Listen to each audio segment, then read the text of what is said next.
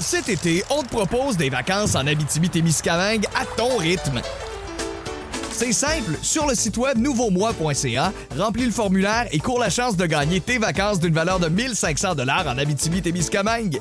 Imagine-toi en pourvoirie, dans un hébergement insolite ou encore en sortie familiale dans nos nombreux attraits. Une destination à proximité t'attend. L'Abitibi-Témiscamingue à ton rythme. Propulsé par énergie.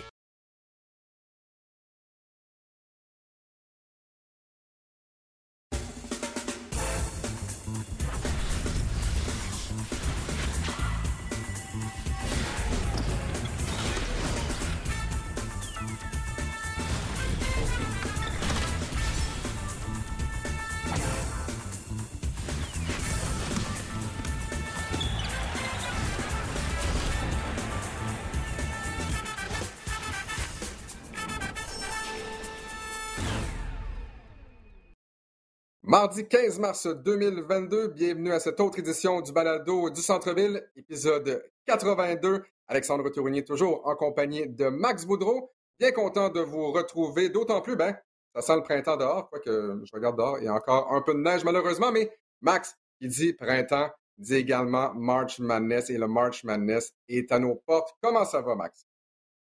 Écoute, c'est le meilleur, en tant que fan de basket, c'est le meilleur moment euh, ma conjointe le sait.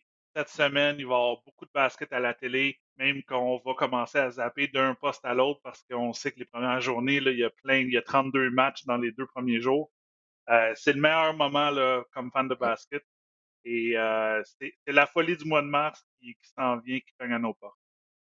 Et là, ce qui va se passer, Max, on sait, on, a tous les deux des enfants, on va se coucher tard, les enfants vont se lever tôt, donc finalement, on va être fatigué pendant tout le mois de mars, mais ça vaut tellement la peine parce que, comme tu le mentionnes, c'est tellement plaisant de regarder les matchs et le tournoi du March Madness. D'ailleurs, cette année, il y aura six Québécois du côté des hommes qui vont y participer, dont Bénédicte Mathurin, évidemment.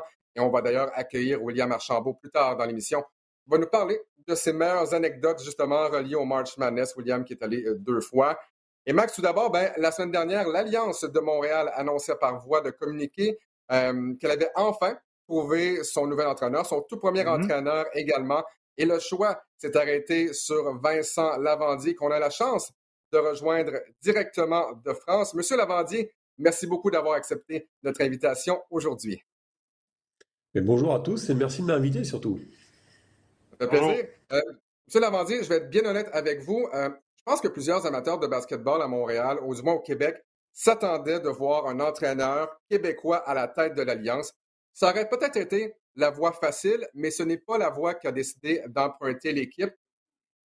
Je me demande comment se sont déroulés les pourparlers. Est-ce que ce sont eux qui, sont, euh, qui vous ont contacté? Vous avez envoyé votre CV tout simplement?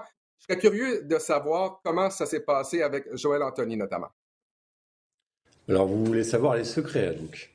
Eh ben euh, oui, pourquoi pas? Euh, pourquoi pas? Euh, non, c'est, vous savez, dans le milieu professionnel, on a des, on, a des représentants.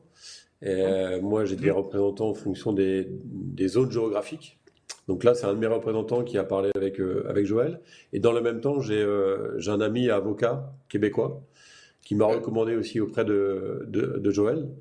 et après, on a une grande discussion avec Joël de plusieurs heures, puis une autre, puis encore une autre. Puis il s'avérait que, au fil des discussions, c'était positif, on va dire.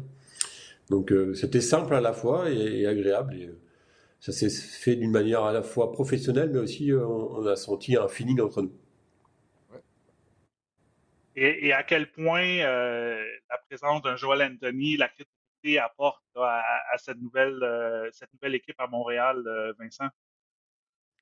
Ben, je pense que vous, déjà, vous pouvez le, valoriser facilement. J'ai regardé l'interview du, du, 8 décembre qui a été fait avec, euh, avec Joël sur, sur RDS. Euh, mm-hmm. Je pense que ça met surtout de la crédibilité sur le, le, club de Montréal et l'Alliance. Euh, moi, c'est vrai que je l'ai vu jouer comme vous tous. en plus, il a joué avec un Français très peu connu, que vous, un, certain Tony Parker, il me semble. Euh, On le connaît, je et la petite anecdote, c'est moi j'ai coaché son père en fait, à Tony. Donc, euh, et j'ai oh. coaché ses frères aussi, donc euh, je le connais relativement bien. Donc c'est sûr qu'il y a un impact important de, la part de Joël au sein de l'Alliance pour le, crédibiliser le, projet qui est très important et qui, à mon avis, a un grand futur, mais il faut aller step by step. Donc c'est sûr que lorsqu'on parle avec lui, ben, on parle basket, mais pas que. On parle surtout équipe gagnante, volonté de réussir, volonté de développer des, jeunes Montréalais ou Québécois, et on s'est on s'est bien matché là-dessus en fait. À quel point, justement, la présence de Joël a un impact sur votre décision à vous? Est-ce que euh, vous seriez disposé à devenir le nouvel entraîneur de l'Alliance si Joël n'avait pas été là pour donner une certaine crédibilité à ce club-là? Euh, en fait, je fonctionne au feeling. Euh, si je n'avais pas eu de feeling avec quelques, enfin, quand j'ai pas de feeling avec la personne, euh, par rapport à ce qu'on peut mettre en place. Il n'y a pas que le basket, il y a aussi le, ressenti, il y a aussi euh, la volonté de développer un projet qui sera à la fois technique mais à la fois humain. Si j'ai pas ce feeling, moi je m'engage pas en fait. j'ai toujours fait ça de, toute ma carrière qui a commencé il y a longtemps. Donc c'est le feeling avec Joël, la manière qu'il voit les choses, la manière qu'il veut construire les choses, qui a décidé de ma venue. Voilà. En fin de compte, je pense qu'il faut savoir prendre du plaisir au quotidien, même dans le travail. Et moi, je réagis à ça. Et il vaut mieux avoir des personnes avec qui prendre du, plaisir au quotidien et, être bien, euh, être bien dans, le travail que l'on fait, en fait. Et Joël, bien sûr, euh, amène ça, à mon avis, en plus de son professionnalisme. Euh, pourquoi avoir choisi de quitter l'Europe et de venir en Amérique du Nord? Qu'est-ce qui vous a attiré à faire le voyage outre-mer? Est-ce que c'est une envie, tout simplement, de venir en Amérique du Nord ou vous voyez plus loin que ça? Est-ce que c'est le premier pas pour vous vers quelque chose d'autre en Amérique du Nord? Euh, déjà, euh, je viens souvent d'Amérique du Nord, puisque ma sœur est canadienne. elle, elle a ah, reçu la citoyenneté. Elle habite Laval maintenant, mais elle est longtemps à Montréal, depuis euh, plus de 30 ans. Donc, je viens souvent. Déjà, ça, c'est une bonne chose. Pour le basket, je, je, suis beaucoup attiré par l'étranger. je voyage beaucoup en Europe, en Serbie, en Lituanie, parce que c'est du basket qui, qui me correspond. j'ai été head coach en, en UK, en Grande-Bretagne. Ouais en BBL. Donc euh, moi, je voulais sortir de la France depuis très très longtemps, je l'ai déjà fait. Et euh, ben, l'Amérique du Nord, euh, pourquoi pas? J'adore la ville de Montréal, donc en fait, je me pose même pas la question de savoir si c'est l'Amérique du Nord ou pas, c'est la ville que j'aime bien. Donc, C'est Montréal. C'est une bonne réponse. Et maintenant, Vincent, la, Ligue est quand même assez jeune, la CBL. À, quel point, lorsqu'on est en Europe, on connaît cette, nouvelle Ligue-là qui est la, qui est la CBL? Alors la, ligue se développe énormément. Moi j'ai reçu beaucoup de, coups de fil de coachs qui sont en première division en Europe, euh, français ou autres, euh, notamment mes amis aussi euh, de Grande-Bretagne. ils regardent, c'est une ligue qui est très regardée. ils regardent les joueurs, ils regardent comment ça, joue, les potentiels qui existent. Paradoxalement, c'est une ligue qui est, regardée, même vous n'êtes pas forcément au fait, mais c'est une ligue qui prend de l'importance et qui se développe vite. Et on aime bien, euh, quand on est entraîneur en Europe, regarder ce type de ligue. En plus, c'est l'été. Donc on a du temps l'été en Europe, puisqu'on ne joue pas, à part les, équipes nationales. Donc c'est une ligue qui est euh, observée avec attention et elle grandit, elle se développe vite. Et euh, je trouve vraiment le même rapport que la BBL, où Nick Nurse a été coach de l'année en BBL. c'est à peu près le même rapport, rapport que je vois en fait. Et c'est une ligue qui va compter dans, les, dans le futur, mais vraiment. Et pas forcément que pour l'Europe. Donc, ce que vous dites, c'est qu'au niveau, au niveau du, du, niveau de jeu, justement, ça ressemble un peu à la Ligue britannique, c'est ça? Pour vous, du euh, moins? Oui. Euh, oui, oui, ça ressemble. Ça ressemble aussi à certaines divisions en, Europe, comme la, deuxième division française qu'on appelle la Pro B. C'est un jeu mmh. euh, fait de, de, vitesse et très, très athlétique. Euh, ça ressemble à certaines aussi euh, divisions en Allemagne, même à la, première division allemande sur certaines, certains types d'équipes. donc c'est un basket qui se rapproche du basket FIBA, et alors c'est la volonté de, la Ligue d'aller dans ce sens-là. c'est c'est pas un basket, on va dire, comme moi, parce que je suis un peu plus âgé, de, de CBA à l'époque. voilà, c'est un basket qui s'internationalise qui et qui, qui, prend les règles de la FIBA.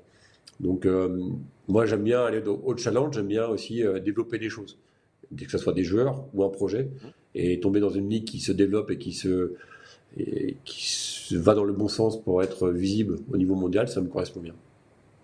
Je pense que vous avez, je pense que vous avez arrivé ici, malheureusement ou heureusement, c'est selon, comme quelqu'un de plutôt méconnu, ce qui n'est pas euh, une, mauvaise chose nécessairement, parce que ça va permettre aux gens vraiment de se faire une tête sur vous à partir de zéro. Euh, sans vouloir vous vieillir, mais vous l'avez un peu fait vous-même en disant que vous avez été coach du père de Tony Parker. Euh, quelles sont peut-être les expériences de coaching euh, qui vous ont marqué au cours de votre carrière et qui ont formé l'entraîneur-chef que vous êtes maintenant? Alors j'ai commencé à 16 ans en fait. Euh, c'est pour ça que j'étais jeune quand j'avais coaché Tony Parker senior, j'avais 22 ans. Donc euh, à 16 ans, j'étais déjà entraîneur de ce qu'on appelle un centre d'entraînement pour les, prospects français. j'ai eu la chance d'être assistant de, grands coachs français très connus en France ou en Europe, c'est Jacques Monclar ou Greg Beugnot. Euh, sur des équipes qui jouaient aussi la Coupe d'Europe. Et euh, au fur, et à mesure des années, j'ai coaché à peu près tous les niveaux qui existent, parce que je réagis, comme je disais, au, feeling. Alors, ce qui m'a marqué, c'est simplement les rencontres que j'ai pu faire, rencontres avec les joueurs, parce que je pense qu'on est, euh, les entraîneurs doivent être au service des joueurs. Donc, on, découvre des joueurs, on développe des joueurs. Certains sont partis en équipe nationale, qui ont été vice-champions olympiques, par exemple, ou alors même en NBA. Donc, c'est ça, en fait, qui, qui m'intéresse le plus en fait. C'est cette rencontre avec les joueurs, à la fin de les faire développer et aller vers l'avant. Et en termes de carrière, euh, pure équipe, euh, c'est les Glasgow Rocks euh, en BBL parce qu'on avait une équipe extraordinaire et on, a, fait une saison juste avant Covid aussi, donc ça veut dire que ça renforce en plus cette, belle année, en définitive, avant des années plus complexes.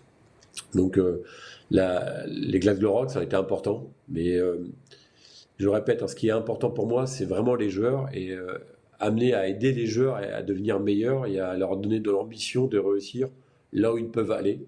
S'ils peuvent aller très très haut, c'est bien. S'ils vont un petit peu moins haut, mais ils ont cette ambition-là malgré tout, c'est bien aussi. Euh, après, j'aime pas trop parler de moi. Vous avez compris avec euh, Annie, euh, ce qu'elle a déjà diffusé dans d'autres dans d'autres mm-hmm. lieux. quel est le joueur justement qui vous a le plus marqué? Le ou les joueurs peut-être qui sont plus marqués durant votre carrière? il y a une joueuse et un joueur, euh, parce que je les entraîne depuis les, euh, les U15, donc depuis 15 ans, l'âge de 15 ans, et je les ai entraînés euh, ou suivis ou développés l'été. C'est Émilie Gomis, alors vous n'allez pas la connaître, mais elle est vice-championne olympique. Elle a été en équipe de France senior à l'âge de 17 ans. Elle a fait une carrière jusqu'à 33 ans. donc c'est une joueuse emblématique en France dans le basket féminin. Et en même temps, il y a un joueur qui a été. Euh, il, maintenant, il a, il a joué en Europe, il a joué aussi aux États-Unis, il a fait euh, euh, la NCAA pendant six ans, avec la NCAA de la dernière année. C'est Angelo Zagarakis, alors c'est un Français, même si un nom grec. Et il, est, il, a, fait des championnats du monde de 3-3 en fin de carrière. Il a gagné une médaille de bronze. C'est deux personnes qui m'ont marqué parce que quand vous prenez des jeunes joueurs à 15 ans et vous les suivez jusqu'à plus de 30 ans, donc 15 ans de carrière, automatiquement, ça marque en fait. Et puis euh, après, il y a eu plein de rencontres, mais c'est les deux plus importants en fait. Vincent, est-ce que le, téléphone a déjà sonné de quelques joueurs euh, agents libres qui veulent venir à, Montréal? Lesquels? Euh, il y en a eu beaucoup et je pense que ça sonne encore plus chez Joël en fait. ah oui? Euh, non, il y a, beaucoup de monde qui, qui souhaite venir et pas que, pas que des Canadiens. Il y a aussi euh, euh, des joueurs européens qui j'ai eu au téléphone qui, qui, souhaitent venir. Après, il faut trouver le bon timing parce que les, saisons se chevauchent. Donc, il y a beaucoup de monde. Les noms, ça serait trop long à citer en fait. Donc, je ne vais pas trop en citer aujourd'hui. je comprends, je comprends. Mais c'était bien essayé quand même, j'avoue. il faut un, un gars s'essaye comme on dit au Québec, Vincent. Monsieur euh, Lavandier, j'ai une question pour vous et une sous-question, et je pense que les deux vont vraiment ensemble. La première, quelle est votre philosophie de jeu en tant que coach? Oh, très simple. Il faut faut pas oublier que le basket, en fait, il a été créé pour faire que ça soit un sport collectif. Donc automatiquement, moi, j'aime bien le partage de la balle. C'est très important. J'aime bien que les joueurs euh, euh, jouent ensemble. Cet été, on te propose des vacances en Abitibi-Témiscamingue à ton rythme. C'est simple, sur le site web nouveaumois.ca, remplis le formulaire et cours la chance de gagner tes vacances d'une valeur de 1500 dollars en Abitibi-Témiscamingue. Imagine-toi en pourvoirie, dans un hébergement insolite ou encore en sortie familiale dans nos nombreux attraits. Une destination à proximité t'attend. L'Abitibi-Témiscamingue à ton rythme. Propulsé par énergie. Euh, alors bien sûr, il y a des moments où il y a plus de, de duels, mais euh, mon style, c'est d'abord pour euh, poser là-dessus. En fait, c'est euh, c'est faire vivre le ballon, bouger sans ballon, amener de la vie sur le terrain, avoir cette solidarité aussi et cette solidité défensive. S'il n'y a pas ça, je, pense qu'on ne peut pas diffuser du plaisir aux gens. Donc il y a la notion de combativité, d'engagement. Et donc je, pense que c'est un jeu très simple, euh, très compliqué à la fois, parce que la simplicité c'est compliqué. Euh, et aussi euh, un jeu fait de, comment dire, de, fondamentaux techniques. Euh, je pense que le joueur peut montrer des choses dans un collectif si en termes de fondamentaux, euh, de techniques individuelles, d'habilité, il est au max en fait.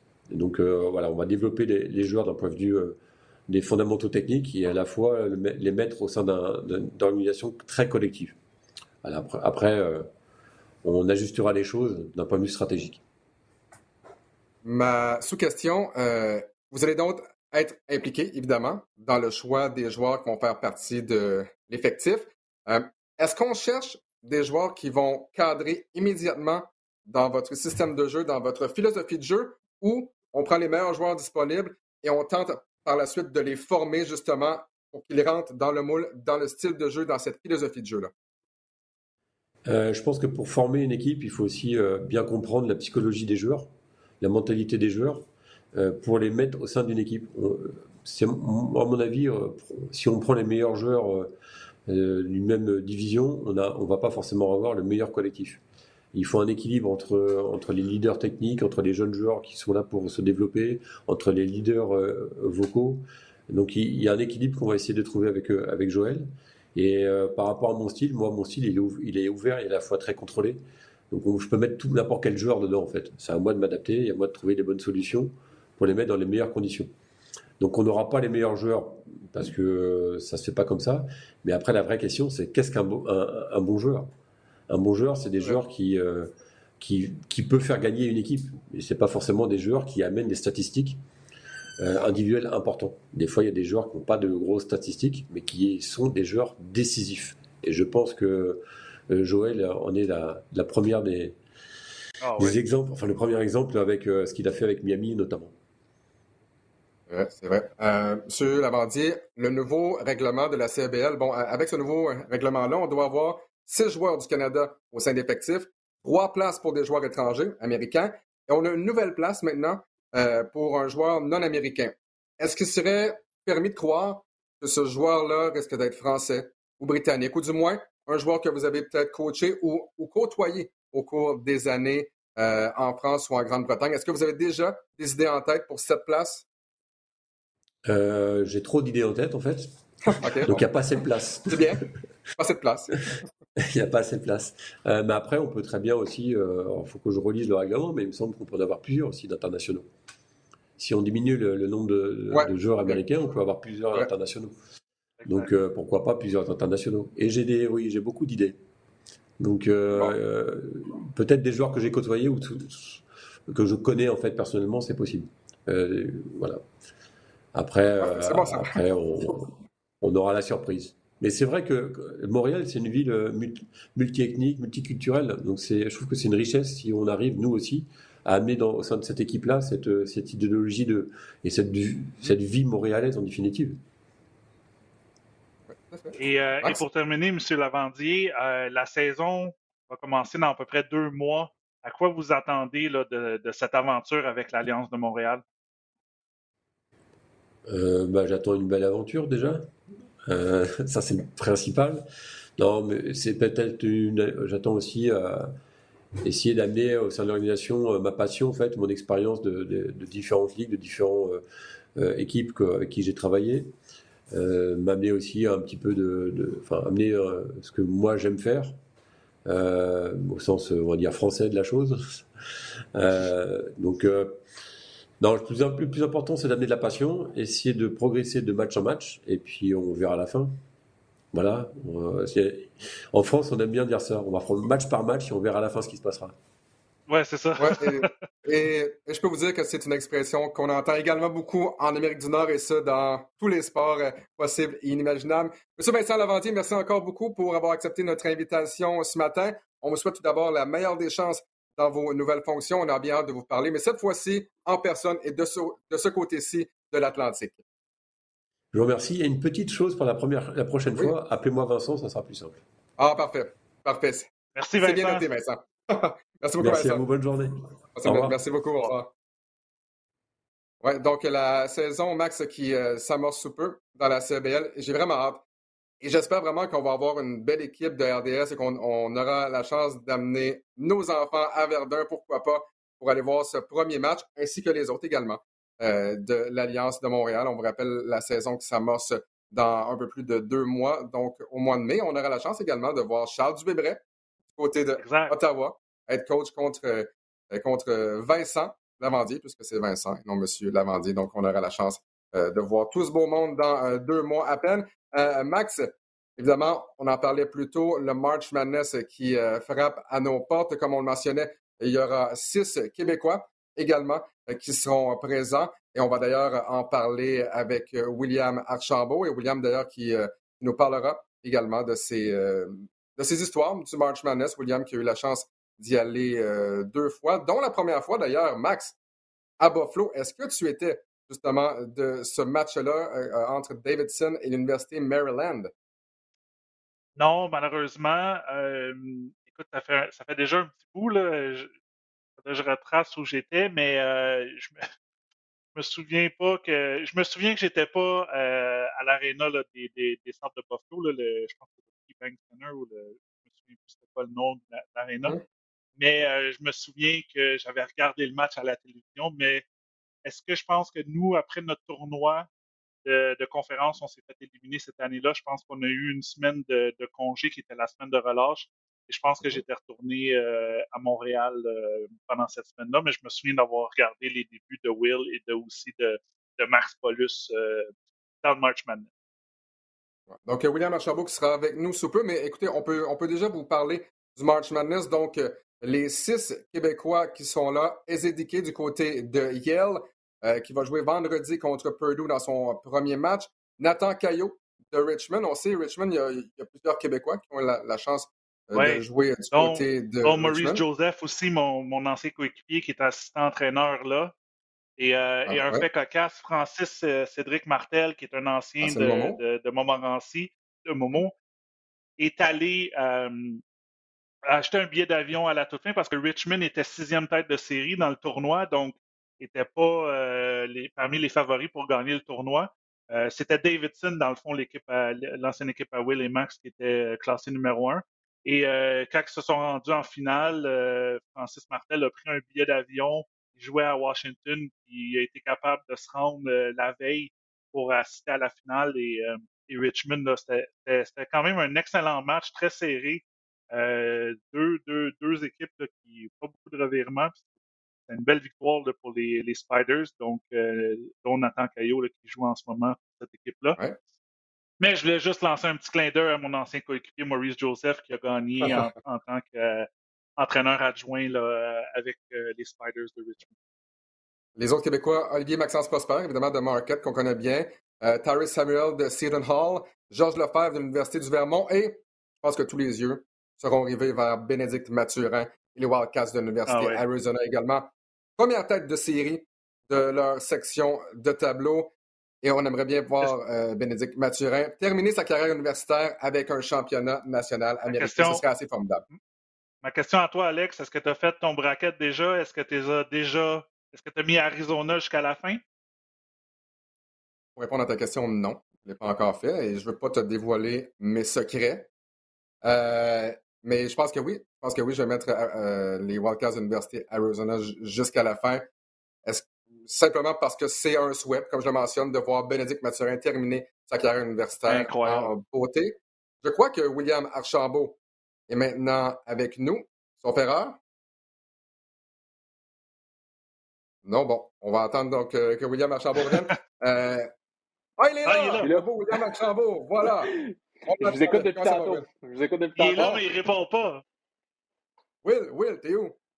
Donc, William, euh, comme, euh, comme je mentionnais plus tôt, tu as eu la chance d'aller deux fois au March Madness, une fois au NIT. on parlait plutôt de Ben Mathurin qui en sera donc à son premier March Madness. Et si on t'a invité ce matin, c'est justement pour que tu nous racontes comment ça se passe dans ta tête lorsque tu sais que tu vas jouer pour la première fois au March Madness. Tu en as entendu parler pendant des années, tu as travaillé toute la saison pour te rendre là. Et là, tu sais que tous les yeux seront là. Tu sais que euh, tes matchs seront à la télé américaine. Tu sais que tout le monde va regarder ça. Comment ça se passe, la préparation? Est-ce qu'on est naïf, on, va là, puis ben, on va jouer au basketball, c'est un match comme les autres? Ou si vraiment euh, les entraîneurs te préparent, écoutez, ça va se passer comme ça, comme ça, parce que c'est tellement différent avec les journalistes, les questions de tout le monde qui vient de partout. Comment ça se passe à l'aube d'un premier match? En tout cas, toi, tu l'as vécu comment? Ben regarde, euh, longtemps, mais... ta question est vraiment. Non, mais ça... oui, en effet, ça fait très longtemps. Puis l'affaire, c'est que tu m'as posé plein de questions dans ta question. Là. Mais c'est sûr que mentalement, en tant, en tant qu'athlète, euh, tu te prépares pour un moment comme ça. Là. Comme tu le dis, euh, depuis le début de la saison, ton but, c'est le 1, oui, gagner ton championnat de ta conférence. Mais après ça, c'est de te, rendre dans le tournoi de la NCA et par la suite, continuer à avancer graduellement aux, rondes aux prochaines rondes. Et tu le sais que tu vas jouer contre d'excellentes équipes et tu le sais que ça va être une expérience de vie remarquable. Donc, ça, c'est la première chose. L'autre chose, c'est que quand tu es rendu un athlète à ce niveau-là, tu ne veux pas te faire distraire ou tu ne te pas distraire par euh, les caméras, euh, tu ne pas distraire par les partisans qui sont là parce que, en tout cas, moi, dans mon temps, euh, on avait quand même beaucoup de, de partisans dans, à nos parties. Et notre entraîneur, euh, Coach McKillop, faisait exprès pour euh, des matchs contre de grosses équipes en début de saison pour qu'on puisse euh, être prêt si jamais on se rend dans le tournoi de la NCAA. Donc, c'est des raisons pourquoi euh, on a joué des Duke de ce monde, des North Carolina, des UCLA. on jouait des, des matchs pré-saison contre l'Université de Texas. contre Clemson aussi. Donc, une fois qu'on se rend dans le tournoi de la NCAA, ben, on n'a pas peur d'affronter des équipes comme dans le temps, comme tu as mentionné, Maryland, la première fois qu'on est allé, contre euh, Gonzaga, Georgetown, Wisconsin, Kansas.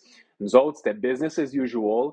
On avait déjà joué des équipes remarquables, euh, des joueurs qui euh, allaient se rendre dans la NBA. fait que, c'était, c'était pas quelque chose qui allait nous impressionner jouer contre ces équipes-là. Là, c'est sûr que tu as le voyagement. Euh, tu te promènes un petit peu plus, tu ne sais pas où est-ce que tes premiers matchs vont être. Souvent, c'est loin de ta maison. Mais encore une fois, en termes de préparation, nous autres, notre entraîneur, dans le temps, ce qu'il faisait, c'est qu'il bouquait des fois des, des matchs à l'autre bout des États-Unis. On avait des matchs en Californie, malgré le fait qu'on était, nous autres, en Caroline du Nord. Puis c'était juste vraiment pour nous déboussoler, nous mettre dans un environnement différent. Euh, et aussi, tu sais, euh, nous préparer pour un, changement, on pourrait dire, de, fuseau horaire si jamais on aurait à faire ça dans le tournoi de l'NCA. Fait que ça, c'est vraiment côté préparation. Puis après ça, tu, te mets dans la peau de l'athlète. Oui, il y a des caméras alentour de toi. Oui, tu le sais que tu as des millions de personnes qui vont te regarder à la télé. Mais une fois que le match commence, là, ton, mindset, c'est regarde, je vais me concentrer dans le moment présent. Je sais exactement qu'est-ce qu'il faut que je fasse. J'ai été préparé pour ça depuis le début de la saison. Donc, c'est vraiment de le voir une minute à la fois, un jeu à la fois, une game à la fois. Oui, célébrer une fois que tu as gagné le, match et que tu accèdes à la prochaine ronde, mais la seule 30 minutes après avoir célébré cette victoire-là, c'est fini. Tu te concentres sur le, prochain, match, puis ça, finit, ça finit là. Donc, essentiellement, ce que, ce que tu me dis, c'est que c'est peut-être plus facile pour les gros programmes euh, qu'un petit programme qui joue devant pas nécessairement beaucoup de spectateurs et là, qui arrive peut-être pour la première fois devant un aréna rempli à craquer. Ce que tu me dis essentiellement, c'est que Coach McCullough vous a vraiment, vraiment bien préparé pour la March Madness.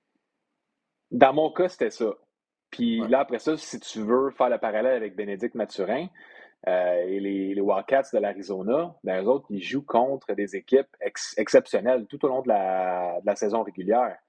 Euh, l'affaire, c'est que lui, et son équipe vont avoir un différent type, une différent type de pression. Là, c'est les attentes qui sont extrêmement hautes. On s'attend qu'ils avancent au moins jusqu'au Final Four en raison du haut classement euh, dans leur euh, tableau. Contrairement à des équipes comme la mienne, euh, on va dire si l'équipe de Max serait rentrée dans le tournoi de la NCAA, nous autres, les attentes sont extrêmement... On va le faire dans là. si, les, les, attentes, il n'y en aurait pas eu d'attente. Donc, c'est juste de se dire, regarde, est-ce qu'ils sont capables d'avoir, d'être une histoire Cinderella, une histoire Cendrillon et euh, une coupe de brackets, de tableau? Euh, oui, non. Euh, fait que, nous autres, on n'avait pas de pression, comme je disais. C'était vraiment une, partie, une game à la fois, mais je pense que ce mindset-là aussi, même pour les gros programmes, il faut l'avoir. Est-ce que tu as eu plus de. La, la deuxième fois que tu es allé, euh, sans vouloir tourner le fer, dans t'appeler à toi, euh, lorsque vous avez perdu contre Kansas, est-ce que dans cette run-là, dans, dans ce March Madness-là, tu la ressentais, la pression, chaque fois que tu avançais, ou encore une fois, vous jouiez sans pression, entre guillemets, et c'était une belle histoire et c'était parfait comme ça? Non, euh, j'ai en tout cas, je jouais pas autant de minutes euh, que, que, Max et euh, Steph Curry, évidemment. Mais je pense que j'avais un, rôle clé quand même tout au long de la saison pour, pour l'équipe. Moi, personnellement, je ressentais pas trop la pression. puis je pense pas que les autres joueurs le, ressentaient non plus. Comme je disais, tu es, dans le moment présent, tu as le plan de match. Tu es comme rodé comme un robot le rendu là. Hein? rendu en fin de saison, tu as tellement d'habitudes qui ont été bâties tout au long de la saison. Tu as un système qui a été intégré par l'entraîneur.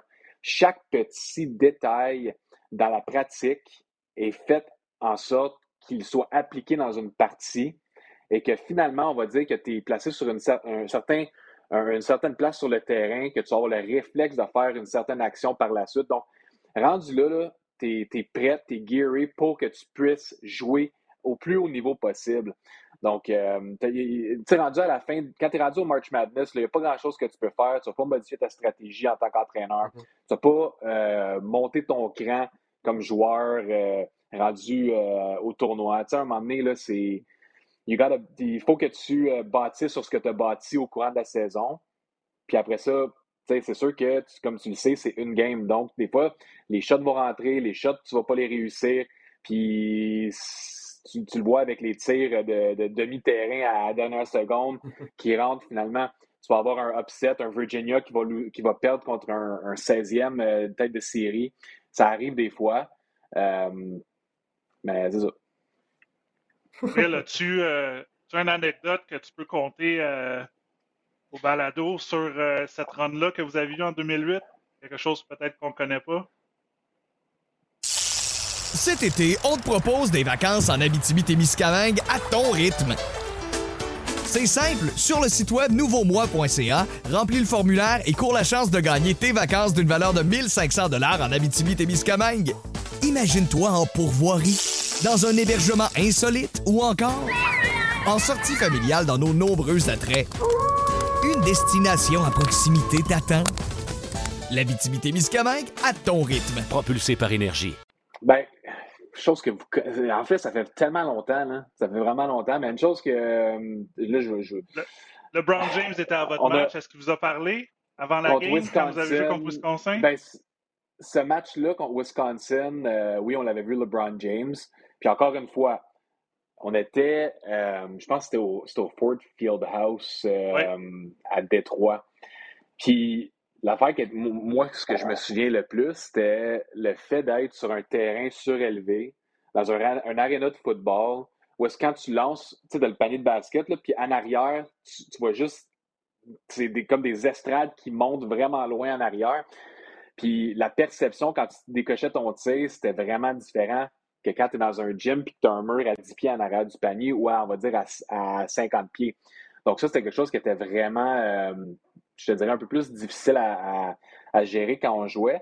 Puis on n'avait pas vraiment remarqué les gens alentour euh, du court, malgré le fait qu'on s'était fait dire Ouais, LeBron James est là. Et il nous avait donné des euh, chandails Witness. Tu sais, dans le temps, euh, il y avait comme quelque chose qui disait Witness, Nike. Ben, il nous avait donné des chandails Witness avant la partie. Donc, tu sais, on avait porté ça quand on était embarqué sur le terrain je pense que j'en ai encore un dans, mes boîtes là, à la maison. Mais euh, ça, c'était quand même cool. LeBron James qui nous a donné ça. Euh, autre que ça, une chose qui était vraiment cool, c'est, euh, tu sais, quand on était à Détroit, on, avait beaucoup d'amis qui sont descendus nous voir. Là, fait que ça, c'était quelque chose qui était, c'était vraiment le fun de pouvoir voir nos amis, nos partisans du Québec. Donc, Max, hein, c'est ça. nous encourager. Ah oui, Max, à l'école, le voyage. Mais, mais je me souviens, je me souviens de ce match-là, l'écouter à la télé à Buffalo. Puis, je ne sais pas si vous connaissez, mais le père à Max Paulus est, toujours, au parti, toujours au parti. Il était là à Champlain. Puis, il siffle extrêmement fort. Je me souviens, pendant le match, on l'entendait siffler, puis il y a à peu près 50 000, 60 000 personnes. tu pouvais entendre le père de Max Paulus siffler. Tu l'entendais, c'était incroyable. Et, euh, et non, j'ai malheureusement pas été là, mais moi, j'étais partisan. Euh, écoute, j'ai regardé toute la run, c'est sûr, puis je voulais que, que mes deux chums euh, se rendent le plus loin possible. Et malheureusement, euh, moi, j'avais perdu en, finale de conférence pour me rendre au March Madness. Mais écoute, c'est des choses qui arrivent. C'est extrêmement difficile. On est, les gens ne connaissent pas, mais le fait que Will s'est rendu aussi loin euh, dans un tournoi de March Madness, il faut le faire parce que c'est extrêmement difficile. Et euh, il y en a seulement deux Québécois qui se sont rendus aussi loin, là, si je me trompe, jusqu'à présent. Peut-être Bénédicte va se rendre un peu plus loin et peut-être gagner aussi. Là, ce serait ce serait notre souhait. Euh, c'est quand même incroyable d'avoir euh, que moi je connaisse Will et Max qui se sont rendus aussi loin. Et euh, c'est extrêmement difficile. C'est pas, pas donné de se rendre aussi loin dans, le tournoi de March Madness. Non, puis même, même pour les grosses formations, même pour les Dukes de ce monde, pour les North Carolina, tu peux te rendre une année très loin et par la suite, tu peux subir une élimination hâtive. Tu ne sais jamais quand tu vas te rendre au Final Four ou en, finale, tu ne peux pas tenir ça pour acquis que tu vas retourner chaque année, même si tu joues pour Duke. Euh, brièvement, messieurs, en terminant, on, a, en a glissé un beau. Bénédicte Mathurin et le Wildcats de l'Université Arizona, première tête de série dans, leur portion de tableau éliminatoire. Est-ce que vous sentez que les gens réalisent à quel point ce que Bénédicte est en train de faire va se produire au repêchage? Est-ce que vous pensez que les gens le réalise qu'il a le potentiel, et là, je ne veux pas mettre trop de pression pour lui, mais il pourrait bien devenir le meilleur joueur québécois de l'histoire dans la NBA, peut-être même meilleur que Lugansdor, meilleur que Chris Boucher. Ce qu'il est en train de faire dans la NCAA, c'est quand même assez exceptionnel. En finale du Pac-12, souvent, oui on, oui, on gagne, mais Bénédicte a été un joueur d'impact marquant tout au long de la saison pour la deuxième meilleure équipe au pays, selon classé deuxième selon Associated Press. 27 points, contre UCLA pour permettre à son équipe de l'emporter. Il est non seulement la prochaine grande vedette québécoise, mais pourrait bien être la prochaine grande vedette du basketball, une des vedettes, parce qu'évidemment, il y a un tonne de bons jeunes joueurs, euh, et sans vouloir mettre trop de pression, mais est-ce que vous sentez que les gens, peut-être au Québec, réalisent l'ampleur de ce qui va se passer, ou ce qui est en train, du moins, de se passer avec Bénédicte Mathurin?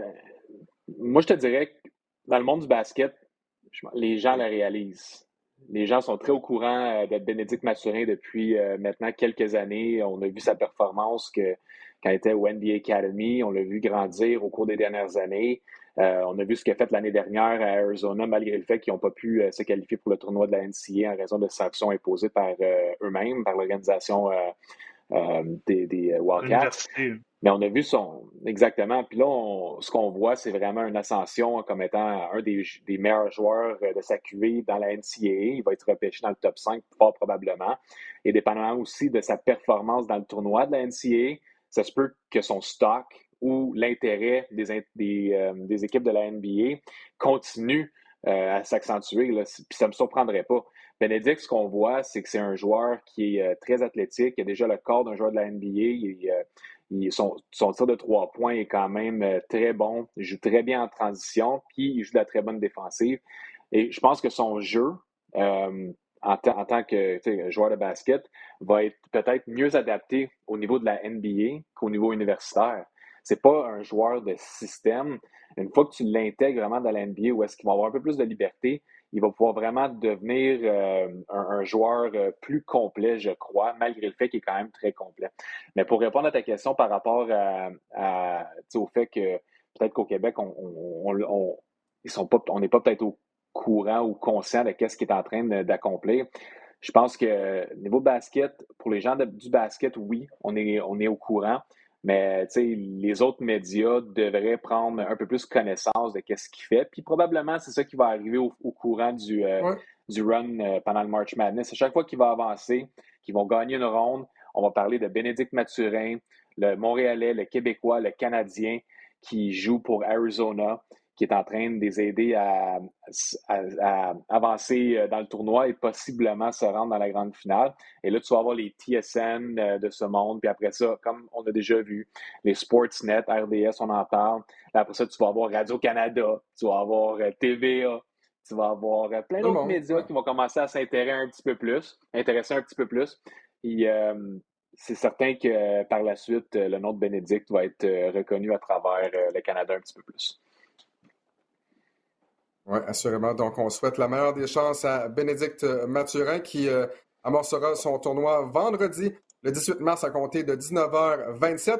On veut vous mentionner également tous les matchs du March Madness seront diffusés sur RDS euh, en direct, ou RDS direct, du moins sur le rds.ca. Donc, vous aurez vraiment le choix de, regarder tous les matchs euh, sans commentaire, toutefois, mais tous les matchs seront donc sur le web. Donc, pourquoi pas euh, lorsque vous êtes au travail, je ne suis pas en train de vous dire quoi faire, mais lorsque vous êtes au travail, vous ouvrez, une petite note sur le rds.ca et vous écoutez le match de Bénédicte ou des autres équipes ou de votre équipe préférée en même temps euh, que de travailler. William Archambault, parlant de travail, je pense que tu dois malheureusement retourner au travail. Malheureusement pour nous, du moins. En effet. On te remercie encore beaucoup pour ton temps ce matin. Toujours un plaisir. On se retrouve bientôt à RDS.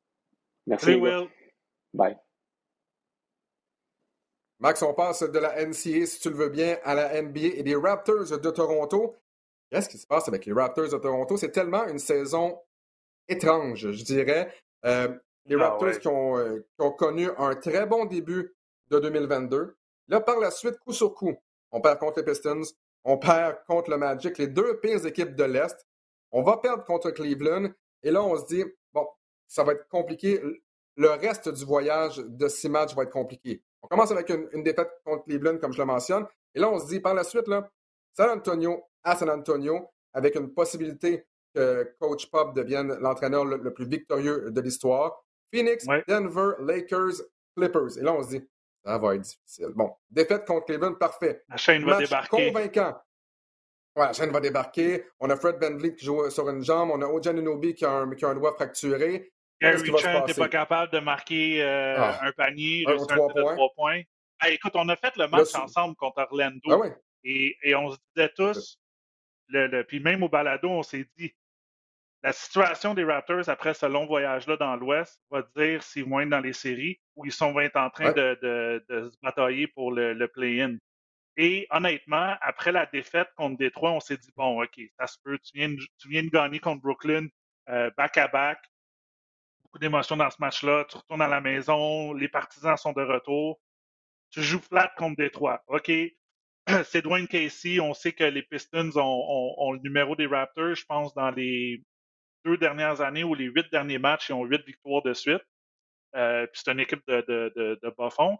Mais le match contre Orlando, ça a été la même chose. Écoute, aucune euh, Gary, Trent, Gary Trent, pas capable de réussir un tir, même si sa vie dépend. Euh, Fred Van Vliet n'était pas là. Là, après ça, bon, tu dis, on s'en va à, Cleveland. Comme tu dis, on perd à Cleveland un match serré. Mais Malachi Flynn se blesse. T'as as Nick Nurse qui commence avec Scotty Barnes comme meneur de jeu parce que tu veux pas faire confiance à, Benton. Là, après ça, on perd ce match-là. Là, tu te dis, OK, c'est la dringingolade totalement. Puis en même temps, tu as l'effervescence ben, des Nets avec, Kyrie, avec, euh, avec Kevin Durant qui joue euh, basket euh, inspiré, si je pouvais dire. Ouais. Ben non, l'effet contraire, on gagne à San Antonio. Je pense que c'est toi puis Will qui avait fait ce match-là. Comme tu l'as dit, euh, c'est un match difficile à aller chercher parce que c'est sûr que les Spurs voulaient aller gagner le, match pour, euh, pour Pop, pour Coach Pop. après ça, écoute, la victoire à Phoenix, c'était incroyable. Trent Jr. s'est réveillé, 42 points pour lui. Après ça, on va jouer à Denver. C'est Siakam, Chris Boucher, 13 rebonds, je pense, dans ce match-là. Et, 33 points pour Siakam. Euh, ouais, 33 points pour Siakam contre Denver. Et hier, contre les Lakers, je veux pas dire que c'était un walk in the park, mais je pense qu'on s'est texté après les genre 22 à 4, premières minutes, c'était par 24. 22 à 2, ouais, c'est ça. Puis écoute, j'ai écouté un peu le match, puis euh, de un, j'étais tellement content pour les Raptors, mais de l'autre, je regardais LeBron James, puis tu pouvais voir une genre de bande dessinée de LeBron James en ce moment, là, puis tout ce qu'il pense dans, dans sa tête, là, ça serait, ça serait bulle, incroyable. juste des euh, signes puis des. Ah ouais, parce que je pense qu'à un moment donné, ils qui l'ont vu euh, sur TSN, il revient au banc. Puis, il veut même pas donner le. Habituellement, c'est une habitude, tu donnes, tu tapes, tu donnes des genres de high five, des low five à tous les joueurs, puis c'est juste, il était assis, puis il a dit, moi, je veux rien savoir. Puis, écoute, c'est. Ça, va pas bien, ça va pas bien avec les Lakers et, M. LeBron. Mais hier, euh, euh, Max, Scotty Barnes a été exceptionnel. 15 de ses 21 ah points au premier quart seulement. Euh, s'il n'avait pas été en problème de faute hein. rapidement. Exact. Contre LeBron. Et s'il n'avait pas été en problème de faute rapidement, là, on aurait pu avoir droit euh, vraiment à un match exceptionnel de Scotty Barnes. Quel choix pour repêchage ah de Masai Ujiri. Euh, pour revenir sur le point de LeBron James, je comprends qu'il revient au banc, l'air bête ou peu importe, il ne veut pas donner la main à personne, mais comme on l'a dit avec, avec Peter, LeBron aussi est à blâmer là-dedans. C'est LeBron qui a amené Carmelo Anthony. C'est LeBron qui a amené ces amis-là. Comme, comme je posais la question à Peter, est-ce que LeBron James est le pire directeur général de l'NBA présentement? Présentement. C'est ça le problème. LeBron James. Entre autres que lui est, payé, LeBron James est payé pour jouer au basket, mettre, des, mettre le ballon dans le panier, comme on dit. Et il le fait très il bien. Il payé pour ramener. C'est ça, mais il le fait super bien. Puis s'il se concentrait juste à ça, tu sais, euh, déjà que Sky is the limit, Sky serait en haut de ça. Le problème, c'est qu'il a décidé d'amener son, son, son, son, boys band ou son, son, son, club avec lui en pensant que ça allait fonctionner cette année, qu'on allait all-in. Mais dans notre entrevue avec, euh, avec Vincent, il expliquait que pas n'importe quel joueur que tu as besoin. Là, c'est pas juste du talent qu'il faut que tu amènes. Il faut que tu amènes des joueurs qui ont quand même d'avoir une chimie ensemble. Ça, me faisait penser au retour de Draymond Green hier avec les Warriors.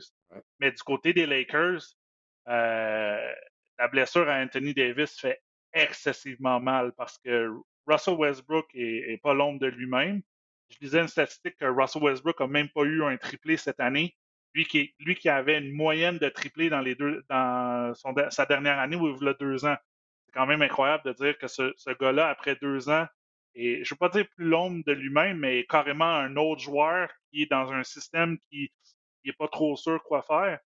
Mais euh, écoute, c'est LeBron hier 30 points, puis après ça, le deuxième meilleur joueur, c'est THC avec 20 points du banc. Sur le 5 partant, il n'y a pas personne d'autre que, que, James à 30 points, puis après ça, Westbrook en 14. Donc pour les Lakers, c'est la dégringolade totale. La chaîne a débarqué à, à ça c'est sûr. Parce que tu sais, on, on, dit que LeBron James n'est pas nécessairement un bon directeur général, entre guillemets, mais comme joueur, comme on le mentionnait, il est excellent. Au mois de mars, 34,6 points par match. Il y a deux performances de 50 points aussi. Comme tu le dis, il n'y a absolument pas d'aide. On a décidé d'amener Russell Westbrook. Parfait. Pas de Westbrook qu'on avait besoin. C'est d'un franc-tireur qu'on avait besoin du côté des Lakers. Et ça, euh, ça manque encore cruellement côté de LA. Euh, tu parlais des, Raptors de Toronto. Maintenant, un seul match euh, des Cavaliers de Cleveland et du sixième rang euh, dans l'Est. Malheureusement, bon, en vertu de cette victoire-là des Cavaliers contre les Raptors de Toronto, ben, ce sont les Cavaliers qui ont le bris d'égalité sur les Raptors. Donc, si on a une fiche égale, ben, ce sera euh, les Cavaliers qui termineront sixième. Pour les Lakers, la chaîne a débarqué, oui, mais présentement, bon, on est neuvième. On a quand même un, certain coussin de deux matchs et demi par rapport aux Trailblazers de Portland qui sont 11e donc, on est toujours dans les, dans les matchs de bris d'égalité du côté des Lakers de Los Angeles. tu en, as glissé un mot, Max. Kevin Durant qui est revenu au jeu. Et quand même, quel retour au jeu pour euh, Kevin Durant au mois de mars? 31 points, 37, 14, 25. et, non seulement c'est 25 points, mais c'est 25 points, 14 rebonds. Et contre les Knicks de New York, dans un match complètement fou, 53 points pour Kevin Durant, 9 passes décisives, 2 vols de ballon, 6 rebonds. Et ça a été tout un match. Je ne sais pas si tu as eu la chance de le regarder, mais c'était quand même assez drôle lorsqu'il disait à Evan Fournier, tu es trop petit pour me surveiller, Evan. Lorsque Kevin Durant décide là, de mettre le ballon dans le panier. Mais ça, ça revient, excuse-moi, là, que tu l'as fait les Olympiques, ça revient que l'équipe de France avait battu l'équipe américaine. Fait le, trash talk va plus loin que juste un match de basket New York contre Brooklyn. Et de mémoire, là, Kevin Durant, dans ce premier match-là, avait été ordinaire contre la France. Oui, exactement. Puis Evan Fournier avait réussi, je pense, les paniers à la toute fin euh, si je ne me trompe pas, puis il a bien joué avec l'équipe de France. Mais c'est Jamal Crawford qui tweetait cette semaine que je pense qu'il n'a jamais vu une semaine aussi folle en termes de performance individuelle dans la NBA. On parle des 53 points de, de, Kevin Durant. Hier, Carl Anthony Towns, je pense qu'il a fini. moi, j'ai arrêté de regarder. Il était à 58 points au troisième quart contre les Spurs, mais je pense qu'il a terminé à 60 ou 62, si je ne me trompe pas, je n'ai pas regardé. 62. Euh, c'est incroyable comme statistique. Il rejoint genre Will Chamberlain puis Shaquille O'Neal comme joueur de centre. On s'entend que ce pas les mêmes joueurs de centre quand Anthony Towns est capable de tirer de l'extérieur. Mais euh, c'est toute une performance. Mais si on revient au match. 60, Brooklyn, 60. 60. Si on revient, on, dit, on, dit à l'oreille 60 points, ça. si on revient au match de Brooklyn contre les Knicks, je pense que moi, j'ai regardé ce match-là parce que Kyrie Irving avait acheté des billets pour aller voir le match parce que tu as le droit, comme New-Yorkais, de ne pas avoir euh, les deux vaccins, d'aller voir le match, tu peux être là, sur place, mais tu n'as pas le droit de jouer. Et Kevin Durant qui a dit par la suite, je pense que le maire de New York euh, peut avoir le spotlight sur lui et, tout ça, mais tu vois que c'est rendu attention. Quoi, là, cette saga-là. Donc, euh, c'est difficile. Et les Nets, d'ailleurs, Max, qui ont été mis à l'amende. Oui, euh, exactement. Et, euh, est allé je pense que dans le vestiaire à la demi.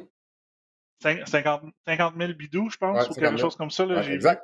le, le, soap opera Kyrie continue, mais je pense que si je reviens à, Kevin Durant, je pense pas que c'est sa place de, de, de, dire ces commentaires-là. Euh, la COVID, c'est quelque chose de sérieux. Là. Moi, le premier le sais. Là. Il y a des gens qui, peuvent mourir de, de ça. Puis, eux, c'est comme s'ils veulent s'en laver les mains. Je comprends que le règlement est un peu flou, là, que Kyrie peut assister trois, trois rangées en arrière à un match, mais qu'il ne peut pas venir jouer sur le terrain. Mais euh, le règlement est le règlement, puis il faut quand même le suivre. Euh, comme je t'ai dit, la COVID, c'est la COVID, il faut la prendre de sérieux. Fait que je pense pas que Kevin Durant je pense que Kevin Durant aurait simplement dit sans commentaire, puis parlez-moi de mes statistiques de mon match, puis la victoire qu'on vient d'avoir contre, euh, contre les Knicks, mais euh, je, pense que c'était un peu déplacé, là, si je peux me permettre. Oui, tout à fait, euh, Max. Donc, voici qui complète cette autre édition du Balado du Centre-Ville, épisode du 15 mars.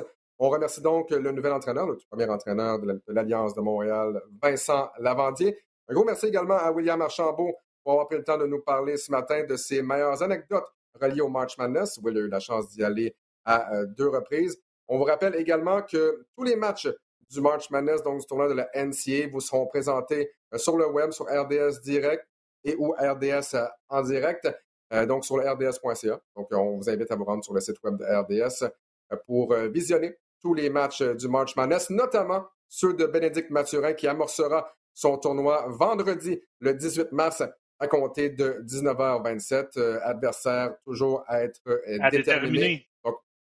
Oui, exact. Donc, on espère évidemment que Bénédicte Mathurin se rende le plus loin possible et pourquoi pas terminer sa carrière universitaire avec un championnat national américain. Max Boudreau, encore une fois, toujours un plaisir de faire ce balado en ta compagnie. On vous rappelle que notre prochain rendez-vous, ben, ce sera dans deux semaines, donc mardi le 29 mars 2022. Encore une fois, Max, on se voit bientôt dans une autre édition du balado du Centre-Ville ou simplement à RDS. Salut tout le monde.